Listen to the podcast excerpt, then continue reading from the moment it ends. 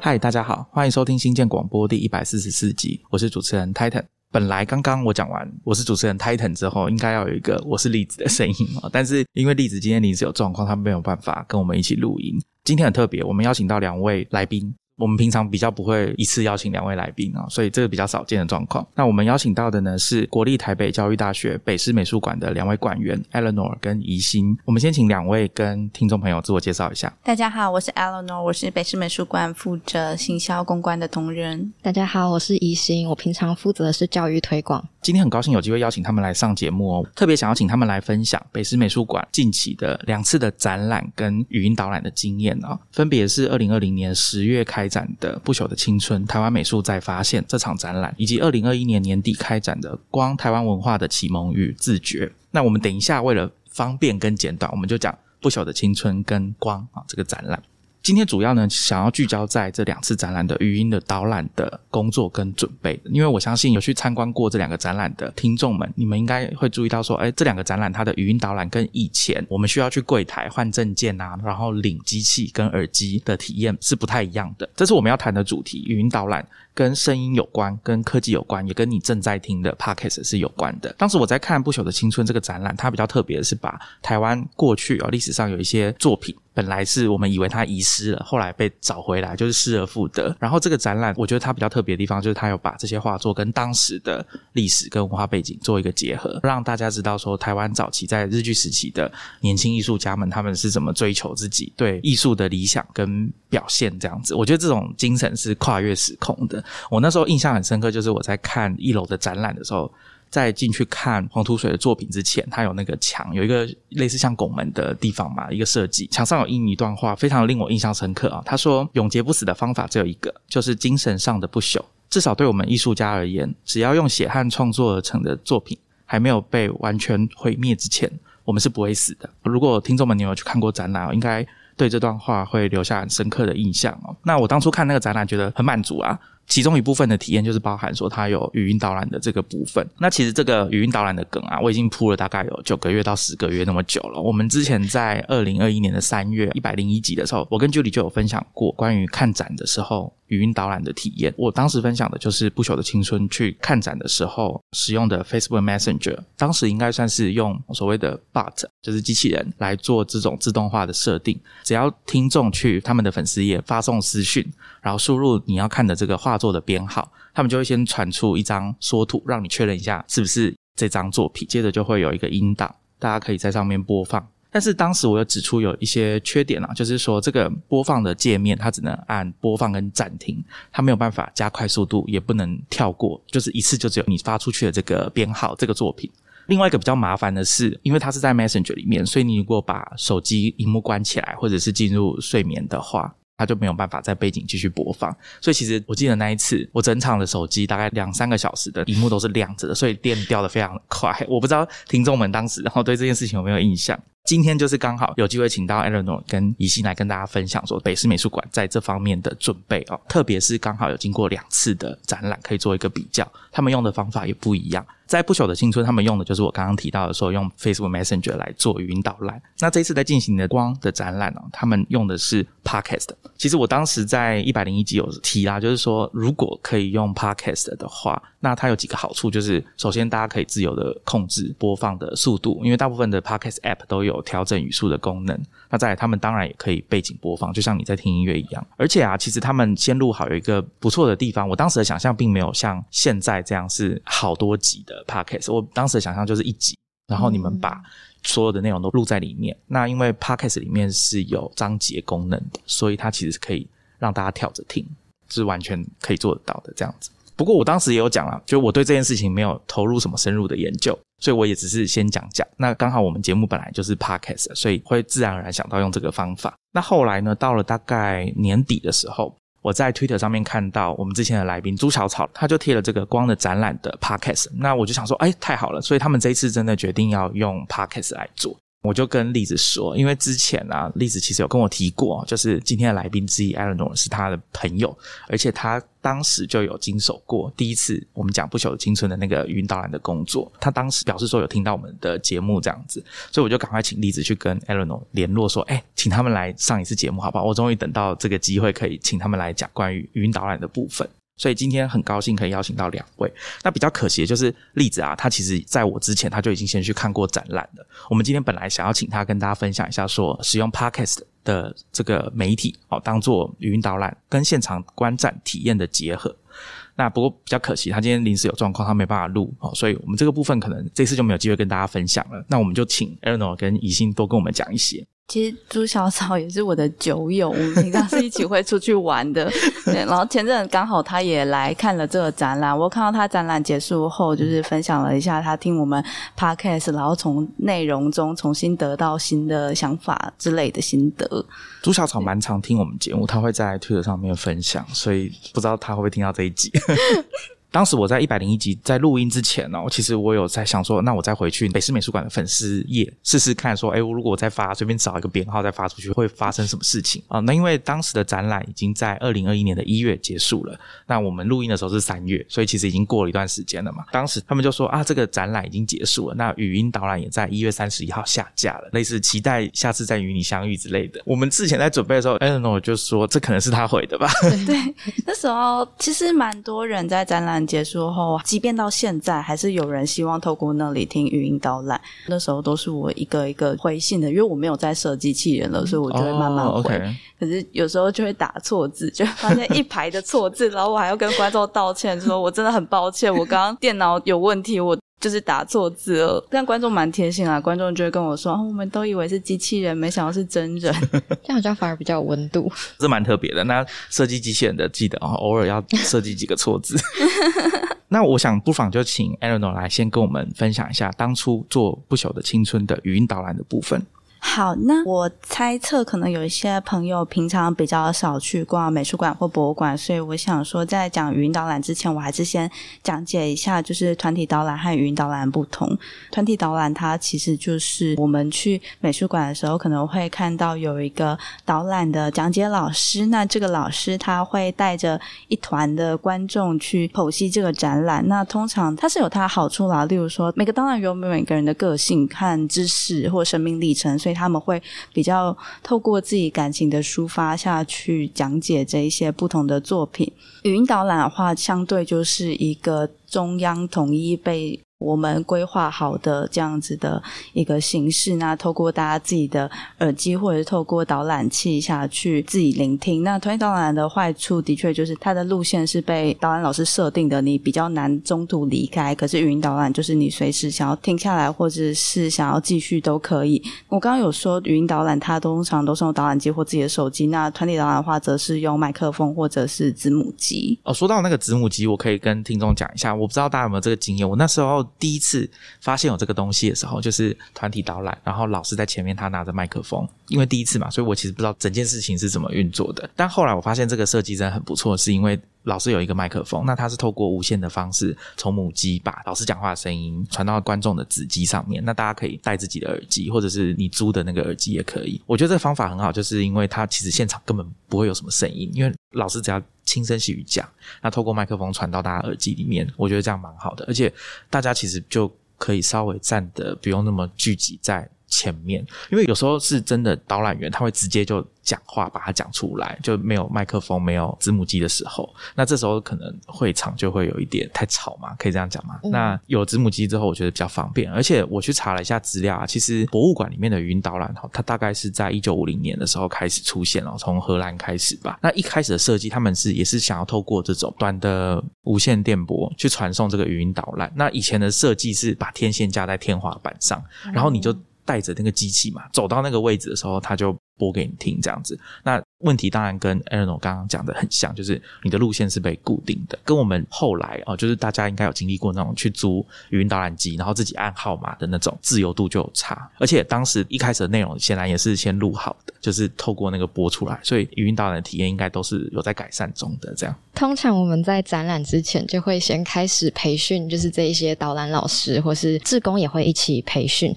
通常在最后一堂课程的时候，我可能都会抛问说，他们是怎么去定位导览员这个角色。导览员到底会不会被语音导览取代？因为可能很多人会觉得语音导览已经是有一个既定的稿子，所以其实基本上它的内容几乎是绝对正确。通常就是我自己对于这个题目的回答，可能会是导览员毕竟还是人跟人现场有一个温度或是接触在这样子，而且他们可以在现场针对不同的人或是团体调整他的语速也好，或是内容或是互动的情境。所以其实现场这种团体导览啊，专人导导览跟语音导览其实都可以根据大家不同的观众他们喜欢看展的方式去做选择。我想语音导览他们提供这么多形式的好处，应该就是大家有不同的喜好嘛。有的人可能他就很希望说，我想要自由一点，我想要跳着看，因为看展通常都会规划一个路线嘛。那如果你是从头按照顺序看，你一定会有个地方遇到一群人挡在前面，然后那这时候你可能会想要跳过。这种时候用语音导览机可能会比较自在一点。那如果团体导览，我觉得比较有机会可以好好的。去看一个展览啊，因为我相信很多人喜欢看各式各样的展览，但是对于每次展览的这个主题跟背景，不见得那么熟悉。那这时候如果有导览员或者是老师来跟大家介绍，我觉得这个体验是比较好的。就如果你让我选啊，但我自己的经验比较可惜，就是常常语音导览的时间都很难配合。因为他们都是有一个固定的时间，比如说哦，下午一点半你要到门口去集合，那我们会有一个导览的时间，所以看展前应该也可以先注意一下这个讯息。如果你觉得真人导览，你觉得体验是比较好的，而且我相信大部分情况下应该也是体验会比较好的。其实还是会有一派是不听导览派，我其实其实我自己也是。真的吗？你们是完全不听导览的？好特别。我其实有时候我还是会租用语音导览，但我不喜欢被你刚刚说荷兰他们早期是有天线，然后播放声音下来嘛。我很讨厌被固定在那里的感觉，所以我就是语音导览放着，然后我就开始在满场到处乱跑，然后就是哎哎，这个我刚刚是不是听过？然后再回来看一下，这样。就是我很不喜欢被规定什么时候要在哪里，我觉得也蛮好笑。就我们两个在做语音导览，那我们而且其实就算是专人导览，有时候频道会不一样，我也是会乱转乱跑去听不同。这不是会听到另外一个导览员？但这是我的乐趣，就是所以我们非常不受控制。那我觉得频率不一样也是，有时候真人的导览员，你跟这个人的调性就是不合的，或他里面讲到什么样的史观。我可以了解，对，或是 说话方式，你就是比较听不习惯，或者他真的讲很久，你就想说，到底这个要讲多久？对啊，所以自由度就有差嘛，对不对？从你们刚刚发表的心得来说，应该就是有差，是。那我想说，我介绍一下《不朽的青春》的语音导览，因为刚刚 Titan 有说，《不朽的青春》它其实是一个去台湾各地搜集本来已经以为消失或者被遗忘的艺术品嘛。那其实这个它是奠基在由中央研究院、台大、师大的艺术史学者他们组成的研究计划，然后他们和我们北市美术馆团队将到处合作去奔走寻找这些作品。那所以既然它是一个研究案，就代表着说它其实是每一件。作品的背后，它有非常充分的史料和美学分析的基础。那那时候就有在想说，要怎么样把这些很深入的故事重新转化成大家相对比较好理解的语言，然后去吸收。像这样大型的研究展览，其实我们都一定还是要做语音导览的，不然对大部分的观众来讲，甚至对我来讲，我单纯只看一幅画，我可能没有办法理解它背后的深意嘛。所以那时候就在想，那我们语音导览。走这样亲民的路线的话，那我们要怎么做？一开始，当然，大部分人想到语音导览都会想到传统的导览机嘛。可是，其实导览机它有一定的成本。第一个成本是，当然它租借成本相对就比较高。我们馆内是没有导览机的，所以一定要去外面洽谈租借。第二个是，它也需要有人力成本。北师美术馆是一个资源相对比较没有那么丰裕的一个 馆舍，所以我们其实做什么事情都会先考量成本。那我们那时候就在讨论说，如果我们要再雇一个人力在现场，每天就是处理借导览机、还导览机、压证件、还证件，我们一定会疯掉。所以我们那时候就在想说，那有没有什么可以简便的方式去做这件事？那时候在讨论的时候，宜兴其实就有说：“诶，那中泰美术馆那时候的粗犷主义建筑展，他们其实用 Messenger 在做语音导览，成本不高，大家都可以在手机里操作，相对亲民。尤其是脸书的普及率，其实在台湾还是相对比较高的嘛。所以我们那时候想说，哎，不然就用这个做做看好了。所以我们那时候也去向中泰美术馆询问一下他们使用的意见。”那 Eleanor 可以请你分享一下你们那一次不朽的青春用了 Facebook Messenger 做语音导览，当时观众们的反应是怎么样？当然，一开始观众们反应都蛮好的嘛，因为 Messenger 是他们平常可能除了 Line 以外最常使用的通讯软体。但后来逐渐会出现一些问题，像是我们当时预设是在场内我们有 QR code，观众只要扫 QR code 就可以进入 Messenger 唤醒机器人。但那时候大家对扫 QR code 这件事情理解度并没有那么高，所以我们其实后来发现，我们的人常常在现场教大家怎么样扫 QR code，其实也是一个成本。再来是那时候大家的网络普及率出乎意料的，好像还没有到。这么多年龄层都很频繁的在使用网络，所以也会有人就是开始说我的手机我不知道什么，我有网络吗？我不确定有没有。那你们有没有 WiFi？我可不可以用 WiFi 连连看？WiFi 又连不上怎么办？就是各种状况，或者是会发生说，哎，他手机里没有 Messenger，然后他想要为此下载，但他又下载不了。哦，因为他的 Android 手机可能没有空间。对，哎，好像真的都是 Android 发生这件事。对啊，因为他们设计的关系，发生这样的状况几率会高一点。那时候也因为这些关系啦，所以我们现场其实是有提供 MP 三播放器和耳机，让观众可以现场压正借借用，但准备的其实不是特别多。另外一个那时候很常发生的事情就是 Messenger Bar 它其实很容易乱跳，我们不太知道为什么，有时候系统就会出错，然后那一天就会。跑不出来，那我们整天吗？对，曾经最惨就是一整天跑不出来语音导览，然后你就因为 Messenger Box 后台是看得到的，你就看到你后台被狂洗一轮，然后可是都没有任何的回应跳出来，那时候会很焦虑。但好处是，当然很多观众他们会反馈说，Messenger Box 很简单，小朋友也能操作。像朱小草就有跟我说，他儿子很开心的可以使用这个界面，因为对他们也他们是网络原生时代，他们对这个相对比较熟悉。或者是也有老师说，他们其实在课堂上会用我们。的语音导览进行他们社会课或是美术课的教学，因为我们那时候语音导览设计是你点进去输入号码以后，会先跳出一张图，然后下面会是图说，就是基本的说明，最下面才是音档。所以刚刚大家从 Eleanor 的说明有感受到，他的这个语音导览做成这个形式之后，他其实是有机会走出展场的。大家可以不用到现场，也可以听到语音导览的内容。但是对于传统的方式，就是我们刚刚讲这种租导览机啊，或者甚至 MP 三好了，大家可能可以理解说，大部分的状况下，那些音档内容你是没有办法从外部去取得的，你就是一定要去看展，然后租这个机器，你才听得到这样子。另外一个是针对当时不朽的青春的语音导览的设计，我想再请问哦，就是当时你们在做这个规划，从一开始已经从中泰美术馆那边发现有这件事情，到你们设计好决定要这样做，大概花了多少时间？需要很多人参与吗？其实从已经分享这件事到实际做完，我记得应该蛮久的，因为中间有段时间我们都没在动。嗯，你们真的是幕后直击哎，讲那么白。们就好决定要做这件事了，以后，然后我们就开始想说啊，决定好，然后开始去做别的事，然后做就想说，哎，好像展览快开始了，等一下这个要开始做了。所以我们那时候其实从写脚本创作到录制，大概就是两个月多的时间。我写脚本花了应该一个月吧，我记得我那时候写蛮久的。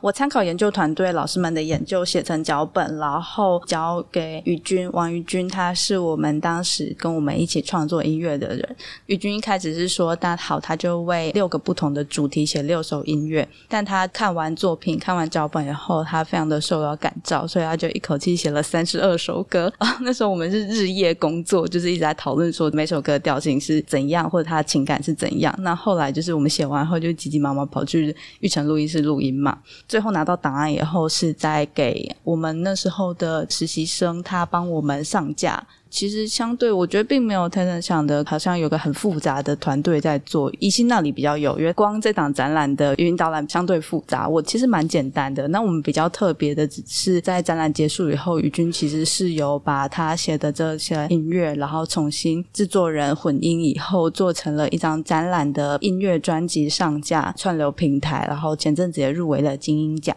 所以大家应该搜寻《不朽的青春》，应该可以。Spotify、KKBox 应该都搜寻《不朽的青春》，就可以找到宇君学的那首专辑。等一下，怡心会再跟大家介绍一下这一次哦，光台湾文化的启蒙与自觉的 Podcast 语音导览的内容。在这之前，我先讲一下，刚刚 Eleanor 讲到去玉成的录音室，不是我们这个玉成哦，是另外一个。那时候你们提出说要用 Facebook Messenger 做语音导览的时候，长官们有什么意见吗？其实那时候我们的上司们对于这件事其实蛮鼓励的，因为他们那时候主要是听到说，那这个语音导览将不会只受限于展间内，而是你在展期间的任何时候，只要想听，你都可以听到。那他们听到这件事情，当然就是很开心啊，觉得说哦，展览可以触及到不同的地方，当然是越广越好。因为我们后来也得知，有些学校他们其实是在偏乡很高的山里的小校，他们其实是比较难有这个机会。会来我们这里看展览的，但是他们那时候就借由听我们的语音导览，他们有相对的老师们是这样讲啦。我不知道学生们有没有感受到，但是跟老师们就是说他们很感动，因为他们终于可以把这些资源也带到偏乡去。那因为刚刚 Eleanor 你有提到说 Facebook Messenger 它背后有。后台的数据可以看嘛？嗯那我不知道说你们有没有什么看到一些比较特别的数据可以跟我们的听众分享，或者是刚刚有提到说观展的观众他们的回馈。就我们其实有做问卷调查嘛，那那时候在问卷调查中，我们发现其实使用语音导览的人大概就是占观展观众的一半。之所以没有用的人，大部分也是因为他们没有使用语音导览习惯，可能就像我们两个一样。但也有一半是没有使用语音导览习惯，那另外四分之一的人会觉得说，哎，自己没有戴耳机，很不好意思，觉得不应该在展场里面直接听，他们想要回家再听。那我有一个问题，有人就把语音直接放出来的吗？有啊，有啊，当然一定也有啊。各位听众，好孩子千万不要学这种，好不好？在展场就不要把声音放出来嘛。但放到很大声的，其实。相对比较少数，大部分人其实就是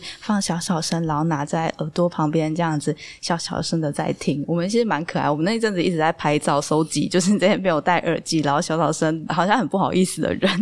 好吧，那可能我太坏了。跟大家说明一下，其实早年的导览机，他们就是设计成像电话一样。大家可以去维基百科上面查，以前还要设计一个像牙刷一样的导览机，超大的牙刷，刷头的部分它就是让你设计来放在耳朵旁边。大家可以去网络上看看有没有这样的照片，就早期的导览机。那时候在后台数据中看到，其实最有趣的是语音导览的使用者中，女性其实占了七成，男性占三成。你可以感受到两个性别，他们其实是对于语音导览这件事有完全强烈不同的需求。这个数字蛮有趣的，因为我自己是属于有语音导览可以听的话，我会尽可能去听这样子。嗯，但那时候在问卷调查中，其实也蛮多民众给我们蛮多回馈嘛，就像刚刚泰腾讲的，就是 Messenger 问题，它就是不能调语速，或者是你不能中途跳出来。所以那时候我们就开始想说，接下来我们要怎么样在下一次展览中试着去解决这个问题。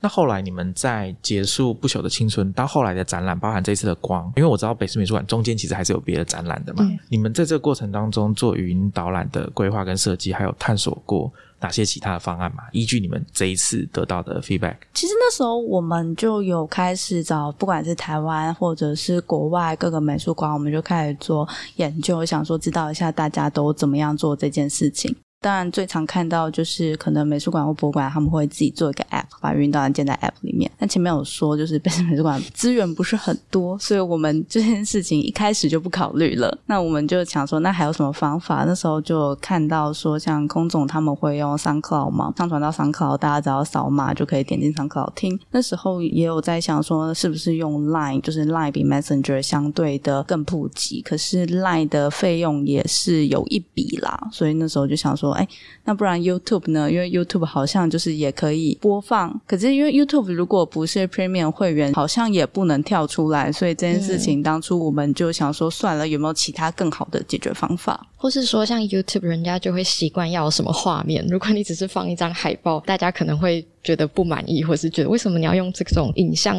类的平台当做你的语音导览？我觉得你们可能多虑咯，因为应该很多人在 YouTube 上面听音乐，他根本没在管那个画面是什么。大家知道吗？就是版权有疑虑的各种音乐，大家会在上面就只放个专辑封面而已，大家也是听得很开心嘛。那那可能就是荧幕暗掉这件事情会造成一个困扰。对对，我觉得可能特别又是疫情期间，其实很多美术馆也开始在尝试 podcast，他们可能不是用在展览的导览，可能是一个比比较气化类的访谈。之前也有看到新北市平林茶叶博物馆，它有推出一个播霸，就是它也是在 Pocket 上面去介绍他们的茶叶的文化。然后我们开始就在思考说，Pocket 好像是一个蛮好的平台，因为它又可以维持之前 messenger 的优点，就是离线可以继续收听。但当然还是有一些差异，就像 messenger 好处是它可以有图档会跳出来，那如果是 Pocket 可能就比较难做到这件事情。就算它可以换章节，可能有些人人不太习惯，他还是会习惯不看着他的手机荧幕听的话，他就不会发现这个苦心这样子。那另一个可能也是。Pocket 它其实不太适合有过多的音档。如果它有二十个左右，我觉得在回到上一页再去挑选音档这件事情，对我来说好像没有这么直观跟方便。所以我们那个时候在决定要是 Pocket 的时候，就会走一个跟 Messenger 不太一样的路线，就不会是每一件作品都有一个音档这样子，会是以子题的区域去区分。其实一开始在做光的展览的时候，当然我们每次都会有一个呃脑力激荡的会议嘛。然后那时候一开始同事还很疯，说我们要做一个音乐剧、声音剧，大家可以走进来一听 podcast 就觉得自己回到那个时代。但后来发现，真是相对没有那么可行。第一个，我们的。到底要怎么做出这个声音剧？我们大家都没有经验。那第二个是他好像有些时候会有点喧宾夺主了，因为云导然还是一个辅助的角色。可是大家可能认真听那个声音剧，你就会忘记展场到底现在在干嘛。哦，对，反正前期发想就是一个许愿时间，所以大家可能还想说，像是类似广播剧，可能是回到那个年份，因为这一次的光台湾文化的启蒙与自觉，它是以大概一九二零到一九四零去响应台湾文化协会成立一百年的这个。时代氛围这样子，所以那时候许愿时间就开始想说，好像可以回到那个时代的广播剧啊、戏剧之类的。但后来发现，整个工作启程可能会没有那么可行，或是说，那这样子好像就比较不像语音导览，比较像是纯粹的 pockets 的企划这样子。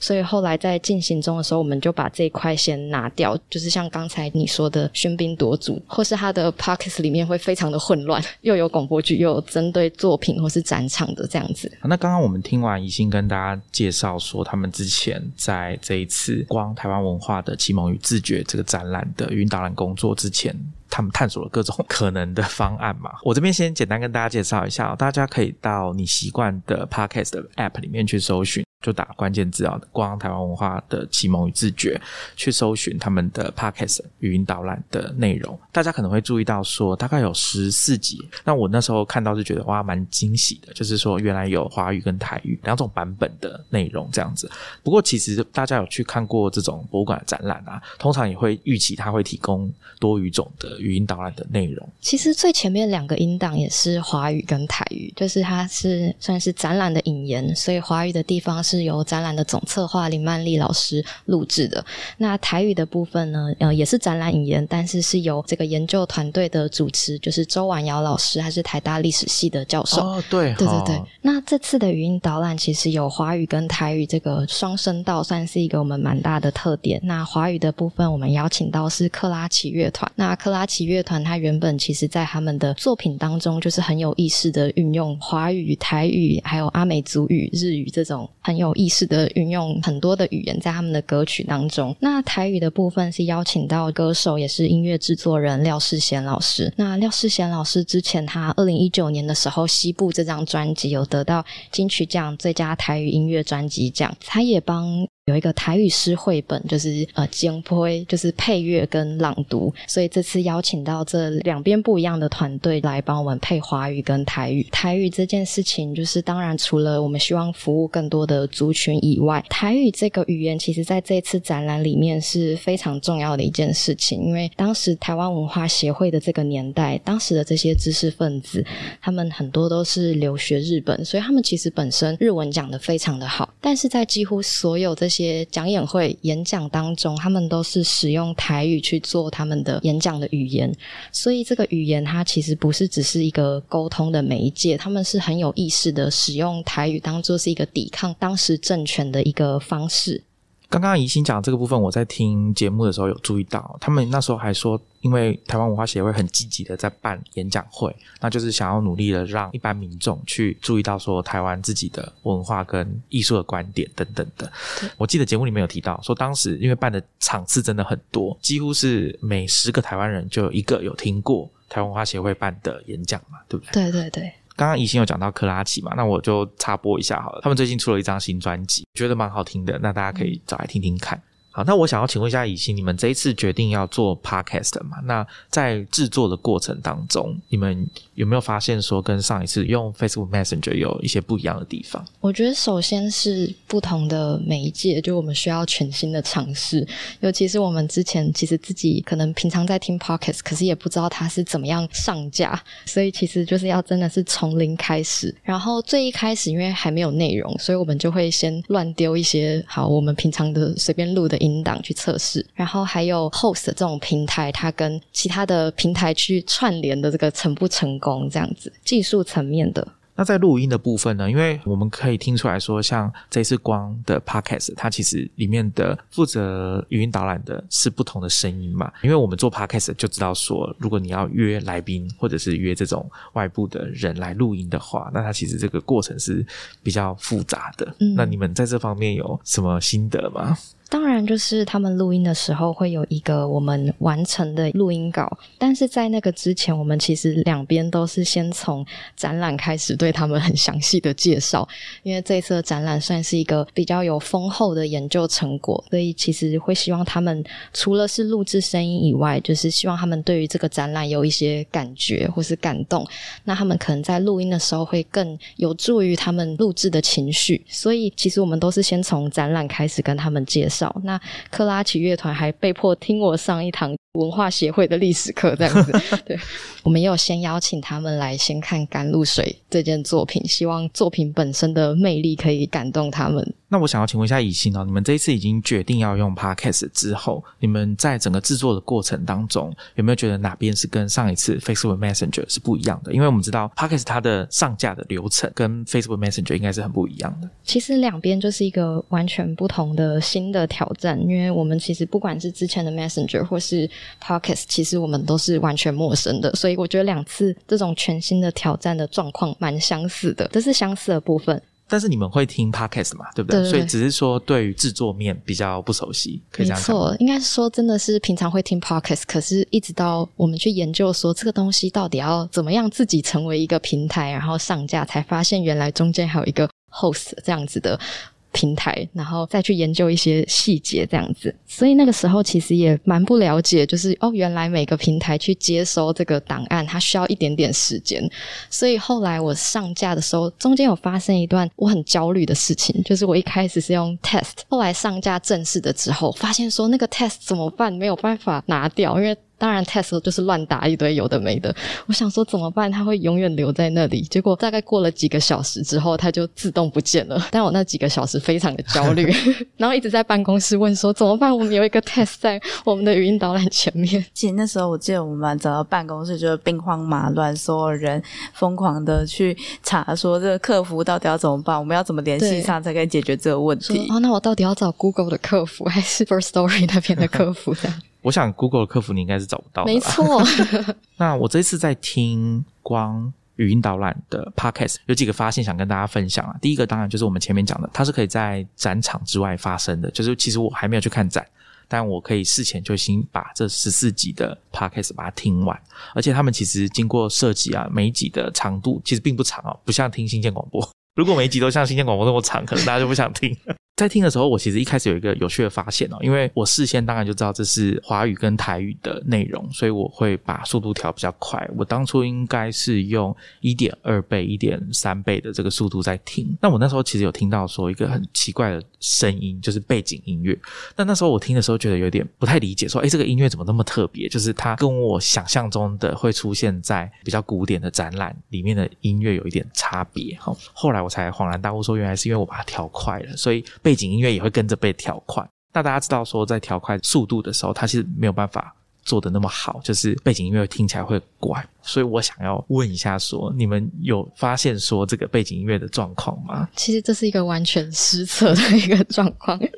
因为最早的时候，我们的语音导览需要有背景的音乐，其实是从不朽的青春开始的不成文的规定。对，就是因为那一档有音乐，然后观众们非常喜爱，所以这一次我们也觉得说，那我们的语音导览也很理所当然的希望有一个很有这个气氛的背景音乐。同时，我也觉得说，哎，Podcast 可以调整语速，真是太好了。因为上一档可能有人觉得语速偏慢，或是说不能快转跟倒退的这个问题，刚好都可以在 Pocket 上面解决。然后合在一起就是一个失策的状况，就是没有料想到啊，音乐也会跟着加速或放慢这样。可能会有听众很好奇，为什么语音导览要有背景音乐？据我所知，其实蛮多国外的语音导览都有背景音乐的原因，是因为如果你单听那个 vocal，其实你很容易飘掉的，就是你不太知道他们现在在干嘛。因为你在展场里移动来移动去的时候，所以他们就算是很简单、很低、很低、小小衬底的背景音乐，他们都还是会做一下，帮助你的情绪比较进入展览内。但我不知道这是不朽青春留下来的，Sorry。这个部分我觉得蛮有趣，是因为当然本来在听 podcast 的人，他可能也会习惯所有背景音乐，因为这件事情应该是从广播那个年代就开始了。大家以前在听广播啊，一些会播放流行音乐的电台，那他们其实平常是 DJ 在讲话嘛，跟大家聊平常发生的事或者是采访，但其实背景应该都还是有小声的这个背景音乐在播的。那这个习惯应该可能很自然的就。大家在做 podcast 所谓的 on demand 的广播的这种格式的时候，大家可能很自然就会想到说，那我也把音乐加入这个版权没问题，我也把它拿来播这样子。可是这个状况就是在调语速的部分，跟广播会有一个很大的差别。以前大家在听广播是不能调语速的嘛，它就是及时的在发送给你，你没有办法调语速。可是 podcast 可以，所以我猜这个可能是比较不一样的地方。我们自己的经验，虽然我没有很确实的数据哦，但是我想大部分的听众在听 podcast 或有声书的时候。他们都会调整语速，可能就真的有人会觉得比较慢啊，或者是讲太快，我要放慢一点等等的。比如说像新建广播，可能就是大家会想要语速想要调快，可是如果你是在听 Ben Thompson 的。Podcast，你可能就会想要调慢等等的，好，所以背景音乐的地方真的是对我来说比较特别。一开始我想说，怎么可能是我耳机太烂嘛？就是声音怪怪的 这样子。这一次的背景音乐蛮特别的，是滚石音乐还有廖世贤老师呢，特地为了这次的语音导览做了两首曲子，就是《光的行进》跟《光的隐藏》。那其实我们制作 Podcast 的整个。期程其实蛮短的，所以他原先就觉得这个已经压力很大了，然后再来看完甘露水本人之后，又觉得压力更大。那我这边只好请我们听众哦，因为 podcast 嘛，你高兴要听几次都可以。大家请大家用正常的速度再播一次看看哦，来欣赏一下廖老师的音乐。这次的其实有一个很大的难度是台语的语音导览会涉及到翻译的这件事情。这次的台语翻译其实特别邀请到就是郑顺聪老师，就是来协助我们。老师其实在很短的时间内就把我的大概七千多字、快八千字的导览稿翻译成台语，然后呢，他又录了一次音档给我跟世贤，让我们可以对照着看。那其中我就是会提出一些可能老师对于展览或是作品状况。叙述的不够那么精准的地方提出来讨论，或是有一些因为我们这次的太多专有名词了，或是在中文书写的时候没有想到。台语的语境很难很精确的去翻译，那大概会提出一些很优美，可是合在一起这句句子真的听不懂的这种状况提出来，拜托老师再帮我们修正这样子。我有一个问题啊，因为当时我在听的时候，我没有每一集都听，就是华语版跟台语版。那你们有因为刚刚讲台语翻译或者说台语语境的关系，做内容上面的调整吗？还是多少会有一些，就是尽量符合那个语言的。语境这样子，然后现场其实会变得蛮有趣的，因为那时候我们约了顺聪老师一起到了世贤老师的工作室，那他们两位老师原本就就有认识跟合作，所以现场变成很像是一个台语课时间，就是 顺聪老师念一次，然后世贤老师会跟着念一次，然后有一些细节就会被纠正这样子。那其中我也蛮想分享一些语音导览里面有趣的台语翻译。Titan 知道维纳斯的诞生台语要怎么说吗？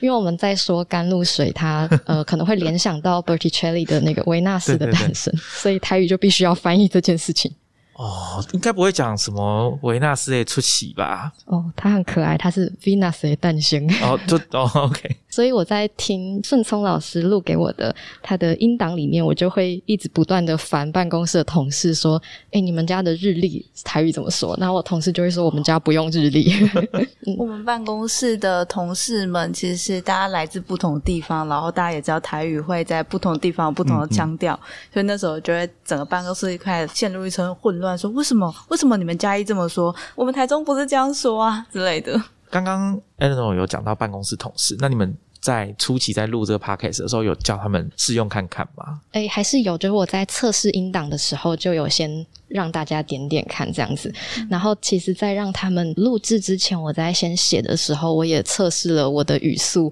念起来的时间跟感觉，这样。那你们办公室同事他们对 podcast 熟悉吗？诶，先说一件事，我们办公室的科技力并没有大家想的这么高。虽然我们今天来上了新建广播，但我觉得我们对于三 C 能力的掌握其实有点。不能说是低落啦，只能说是中间水平。那我们有的同事，他们的确平常没有在使用 Podcast，虽然他们对 Podcast 界面不是那么熟悉，可是对他们也是很快就可以上手，知道怎么听。我觉得蛮特别的，因为不朽的青春是我做的嘛，所以那时候我在做办公室的测试的时候，简直是一团混乱。我那边一一教比较年长的同事怎么使用这个 Messenger 做语音导览，但 Podcast 大概就是哦，那就点下去，好，点下去就点下去。嗯，我们我们有尽量让 Podcast 的页面是一个直达车，就是不要再让他们去要搜寻什么这样子。对，因为 Podcast 有一个问题是，大家的手机里面装的 App，或者是大家使用 Android 或者是 iOS 哦 iPhone 的预设的 Podcast App 是不一样的。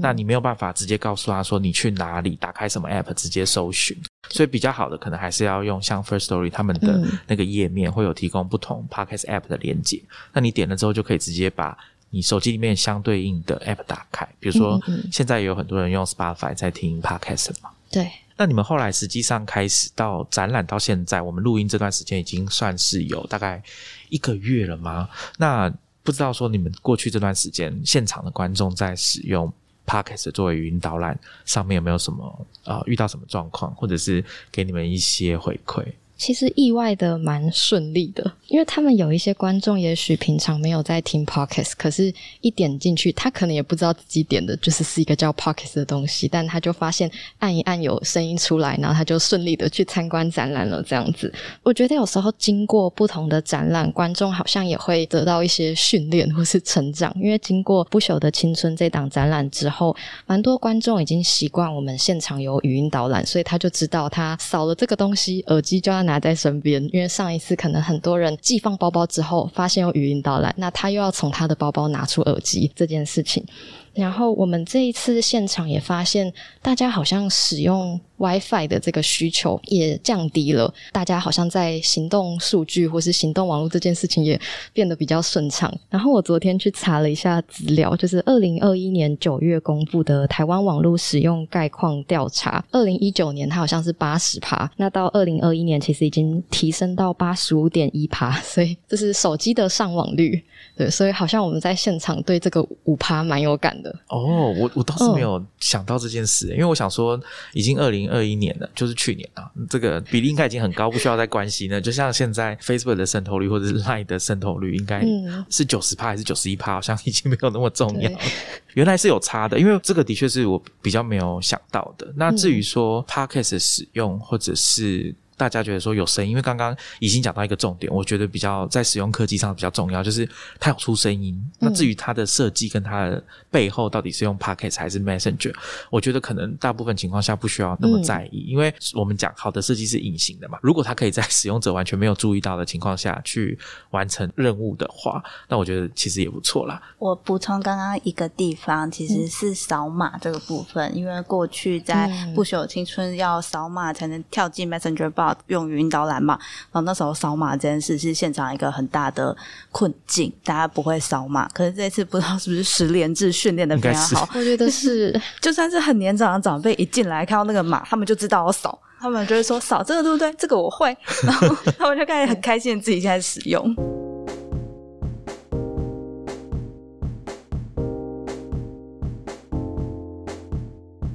因为。光的展览哦，它的展期到四月嘛，那大家听到这一集的时候，应该是过年前会听到，所以我想问一下，说当时前面有提到说我在录一百零一集的时候，那时候应该是二零二零年的三月，当时不朽的青春晕倒烂的内容已经下架。这一次你们 podcast 也会在之后下架吗？还是会继续放在那边？就是目前预计是会继续留着，所以其实大家就可以自由的运用，看是有一些教学需要，或是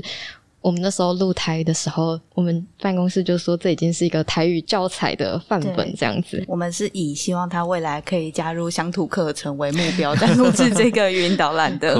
因为它是 podcast，所以其实有兴趣的听众，你们是可以把它下载下来。保存在你的手机或电脑里面，这跟 Facebook Messenger 比较不一样。我们刚刚前面有提到说，Facebook Messenger 它后台有一些数据嘛？那同样的，我们知道 Podcast 它其实也有提供一些数据，虽然不多。我们想做 Podcast 的同行们，你们大概知道说，其实 Podcast 它提供本身的数据不像我们对网页跟数位广告这么的纯熟哦，有各式各样的很细致的数据哦。但是呃，我想还是可以请宜兴跟 Eleanor 跟我们分享一下。先说一下，这也跟 Messenger 和 Podcast 不同，因为 Messenger 它相对比较封闭嘛，那 Podcast 它是一个开放的。因为我们展览其实是要不断的一直做行销，或许大家不知道，但做我们美术馆业都知道，说展览就是开头人超多，中间雪崩式降落，然后最后结尾又会暴增一波，所以我们通常都会在展期中不断的努力宣传，希望大家可以尽量在展期中吸引到大家的目光，让大家展期中又来。所以我们那时候意外发现 Podcast。其实也是一个很好的宣传管道。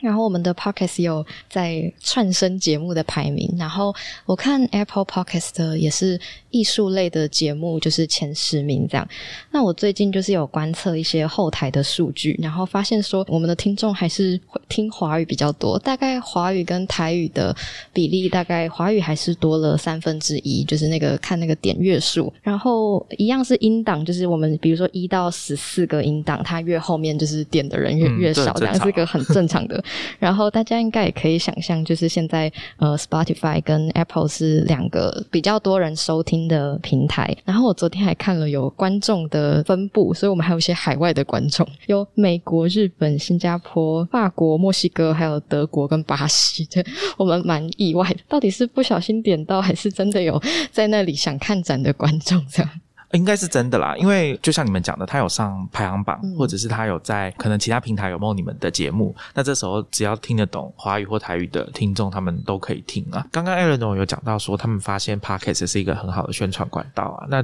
的确让我想到之前 Listeners 的创办人方文斌先生来上我们节目的时候，他其实有提到说，Podcast 作为一个媒体啊，他现在在欧美地区的很多产业里面，只要想到广告啊、公关或者是行销，都会。想到说 parkas 作为其中一个管道来进行，我觉得可能听众朋友，如果你们有在从事相关的工作，其实也可以把 parkas 这样的媒体啊，因为目前我们的观察是，台湾跟世界各地这个趋势都蛮像，都是在成长当中。那关于 podcast 的部分啊，其实我那时候在听导览的过程当中，还有注意到一件事情是，其实我本来以为你们会在 show notes 里面放，比如说观展相关的资讯的连接，或者是延伸阅读的资讯的连接等等的。我觉得这个应该也是之后如果大家还要做这种语音导览的内容的话，应该可以把这些连接放上去，因为 show notes 它是没有限制的，你高兴要放多少连接都可以。那或者是平台，像你们刚刚有提到 First Story 这个 hosting。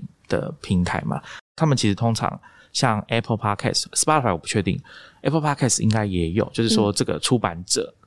Publisher 它的网站，它有一个栏位可以让你放网址，那可能就可以放到北师美术馆的首页这样子。原本心里想的是有，后来可能因为我们科技力就是可是连接，我是真的觉得我好像有，但好像哦，真的没有出现这样。Pockets 好处是这样啊，就是你们可以随时去后台对，所以呃，到时候可以不知道听众听到这一节的时候 有没有那个连接。节目最后啊，虽然我们说今天要聚焦在讲语音导览嘛，但是其实这一次的展览光的展览，我们还有注意到一件事情是，它是采用预约制的。你们是用 inline 这个服务作为预约展览的管道嘛？这个部分的设计，你们一开始是有做什么评估吗？或者是说，跟我们比较常看到说用 Google 表单来做这个设计，你们觉得预约制的方式啊，对你们的在展览的安排上面有什么影响？其实，在不朽青春这个展览，它刚开展的时候，人潮其实没有那么多的，是靠着后来大家的感谢大家的口碑行销，慢慢帮我们推播出去。所以，其实我们在展览最后的一个周末五六日三天，总共来了超过一万人。超过一万人，我们现场真的是直接崩溃。所以后来我们就一直在想说，因为《甘露水》这件作品出现的时候，的确引起了一番风波嘛，所以那时候我们就想说，那我们要怎么样平均分散这这个人潮让大家有比较好的观展体验，所以那时候我们就想了，不然我们就走一个预约优先制。它意思就是你预约的人可以优先入场，那如果没有预约的人，就是现场候补。那也是在疫情之后，大家其实对预约这件事比较有所理解，大家也比较愿意预约。那时候在想说要用预约优先制的时候，我们其实就开始尝试不同的平台。之前尝试过另外一个平台，它是预约后会寄一个 QR code 到观众提供的电子信箱。但我们发现，就是观众很常在柜台前说：“啊，什么？你有寄信来？哪一封信？叫什么？谁寄的？” 大家会在柜台前花蛮长的时间去找他们的预约 QR code。那时候现场就比较混乱，那他的后台也相对对我们现场的工作人员来讲没有那么友善。我想这应该是办展的人的共同的心声，就是永远是要在柜台跟观众说，可不可以请你去看一下 email，应该有一个 QR code 这样子。那我想这个应该短期内无解，无论你们寄的报名成功的信写的再怎么详细，就就是还是没有办法了。对啊，然后所以那时候我们就想说，有没有什么平台可以不用？用找 QR code 这件事，然后就发现 Inline 它只要，因为它大部分时间是服务餐厅的，所以它其实只要报电话号码就可以搜寻到预约。因为人再怎么容易忘记自己的 email，都不会忘记自己的电话。而且 email 对比较年长的长辈来讲，其实相对没有那么友善啦。所以那时候就在想说，哎，好像 Inline 还不错。当然，Google 表单一开始也是我们有评估的，可是我们发现它的界面对。长辈来说，可能没有那么直觉，也没有那么好操作，所以我们就是。总体想一想以后，哎，也发现说，其实餐厅的预约服务，就是大家都会想说，可能最常用预约服务的是演唱会票券，没有，真的是餐厅。所以餐厅系统上，他们其实是最熟悉这个操作，也最容易知道这状况中要怎么样让使用者最好去使用。所以其实还蛮开心，这次跟 Inline 合作的，也让我们现场的整体流程快速非常多。我有看到观众在网络上回馈说，只要报电话就能进去，真的很好，至少他们不会再忘记是什么。我觉得有预约系统很好，就是像我就是比较不喜欢跟人家挤，所以刚刚 Eleanor 有跟大家分享嘛，就是凡是看到你有兴趣的展览，你可以看它的档期，什么时候开始，什么时候结束，然后你就挑中间，最好是平日之类的去看展，体验可能会比较好。但是有了这种预约制之后，只要你有预约到，你大概可以预期说现场应该不会太挤，就是人不会太多，因为有人数的上限嘛。那我觉得这应该。某种程度上，如果你们做意见回馈调查，观众应该也会觉得说观展的品质会比较好吧。这集播出的时候刚好是我们展期中间，那最近我们其实也发现展览的平日中午。特别是中午差不多十一点到一点这个时段，展场几乎就是只有十几二十个人，因为大家在吃饭嘛。对，所以那时候是一个非常幽静的展场，你不会被任何人打扰，你可以很安心的去享受展览的每一处。这样新鲜广播的听众，你就听到一个 paper 了，大概知道比较适合去看展、比较不会被打扰的时段是什么时候了。这样，好，那我们今天呢，跟大家聊了这个看展览的。或者说博物馆、美术馆里面的语音导览的工作，它背后是怎么进行的？大家今天有机会可以听到一些背后的故事。那我这边想要整理一下哈，关于说语音导览它的这些特性啊，根据我们刚刚这样一路聊下来，大家可以发现，语音导览首先它当然是要有展览的内容嘛，声音的内容、声音的呈现。那另外一个就是在使用上面啊，除了你要可以跟展品做一个对照之外，你要能够播放啊、暂停、回转、快转。或者是调整语速，甚至在使用上面，刚刚其实我们大家都有提到说，早期是馆方会提供一个设备，那到了后期，大家会带自己的智慧型手机，或者是中间可能，我记得我自己的经验是，我发现可以换耳机，就是我可以用我自己的耳机，那我也会比较倾向于使用自己的耳机。那这个术语就大家有讲说 BYOD 嘛，对不对？Bring your own device，哦，就是这件事情看起来原来是在博物馆里面应该也是变成一个。趋势，大家会随身携带智慧型手机。我觉得这个应该也是一个考量点。那另外一个特点就是，我们刚刚其实一路上节目都有提到，语音导览可以让导览这件事情发生在展场以外的地方，而且不管是在展览前，就有点像是我们先预习一样，要去看展之前，可以先透过比如说 Podcast 或者是任何有被放在线上的语音导览的资料，我们其实可以在观展前就先听过，先了解这个展场。里面展品的一些意义是什么？它背后的故事或者是解说，可以先有一些了解啦。虽然说今天的来宾好像刚好都是比较不听语音导览的类型，其他的话，可能我觉得还有一些资讯是我身为一个观众嘛，就是像我这样的观众，我会比较想要知道是有没有什么延伸的资料可以看的。我不敢说自己看过很多展，但是我自己的理解是，他们的相关资讯放的都比较少。以前的习惯可能都想要印成纸本的手册或者是展览的图录，像上次不朽的青春会场有卖嘛一本很厚很精致的那一本，这些资料对我来说可能就会很有帮助。像之前去看不朽的青春，其实我有在 YouTube 上面找到至少两部还三部拍摄的很好的纪录片嘛，就是介绍这整个不朽青春展览，他们从发现这些。原本以为已经找不到的作品的故事开始讲，对啊，那时候印象很深刻。我是在看完展览之后才找到这些影片的。但其实如果你在去看展览之前有做功课的话，应该也许在看展之前就可以先看到。那我觉得，如果可以在看到作品之前就先知道这些事情，应该会更好吧？你看到的两个纪录片其实是公视的艺术很有事团队跟我们合作拍摄的那两集集纪录片，非常的精彩。嗯，他其实跟拍了一年，跟着我们去探访了各地的艺术品。那其实不小心说另外一个影片的合作，其实是跟自己机器团队，他们那时候也有一个十。分钟的影片比较是带领大家理解那个年代。目前我们。自己其实是有在做的，从不朽的青春到现在的光展，我们都有做的。其实一周可能有三天的晚上，我们会在脸书上或者是在 Instagram 上介绍我们展览中的作品、单一作品或者是一个展区它的设计概念。然后我们都开玩笑叫做晚上七点的历史小教室，跟大家更进一步的透过社群这样比较轻松的方式去讲一些相对比较严肃或者是平常在。学校教育里面，大家比较不会接触到的面向。